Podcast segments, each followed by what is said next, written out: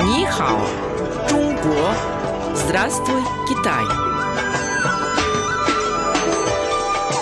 Международное радио Китая, 100-серийная программа Нихао, Чунго, Здравствуй, Китай.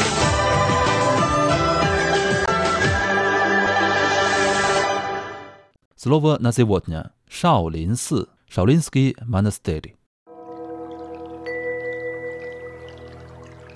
Слава, ты когда-нибудь слышал о горе Суншан? Еще бы! Суньшань – это одна из пяти священных гор Китая. Очень живописное место. Но самое главное, что там расположен знаменитый монастырь Шаолинь. Храм Шаолин – это буддийский монастырь. Его история насчитывает более 1500 лет. Монастырские храмы – это величественные архитектурные сооружения. Они украшены изящной настенной живописью. В них установлены статуи Будды и других божеств, многие из которых – подлинные произведения искусства.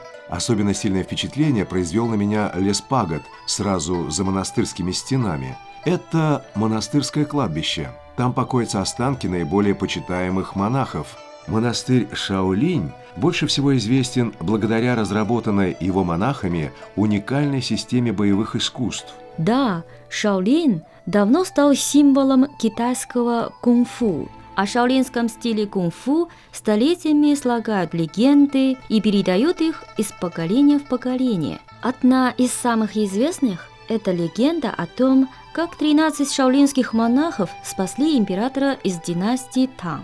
Я знаю эту историю.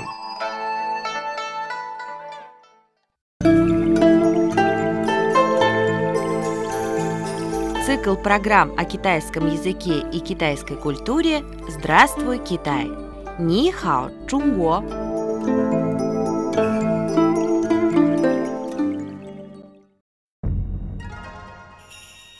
1400 лет назад Китай переживал смутные времена. Ли Шиминь, второй император династии Тан, спасаясь от мятежников, упал в реку неподалеку от монастыря Шаолинь. Проходившие мимо монахи вытащили его из воды.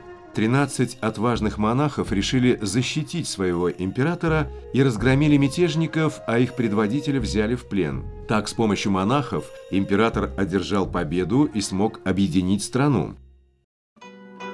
Кстати, Малин, а в чем особенности шаолиньского кунг-фу? Он предполагает гармоничное сочетание натренированного тела и внутренней духовной силы. Движения в кунг-фу могут быть плавными и резкими. Желающий обучиться кунг-фу в Шаолине сначала должен освоить стандартный набор боевых приемов. Только после этого ученик начинает постигать 72 величайших мастерства шаолинских монахов. Сегодня в Шаолинский монастырь приезжают любители кунг-фу со всего мира. Он обогащает культурный обмен между Китаем и зарубежными странами.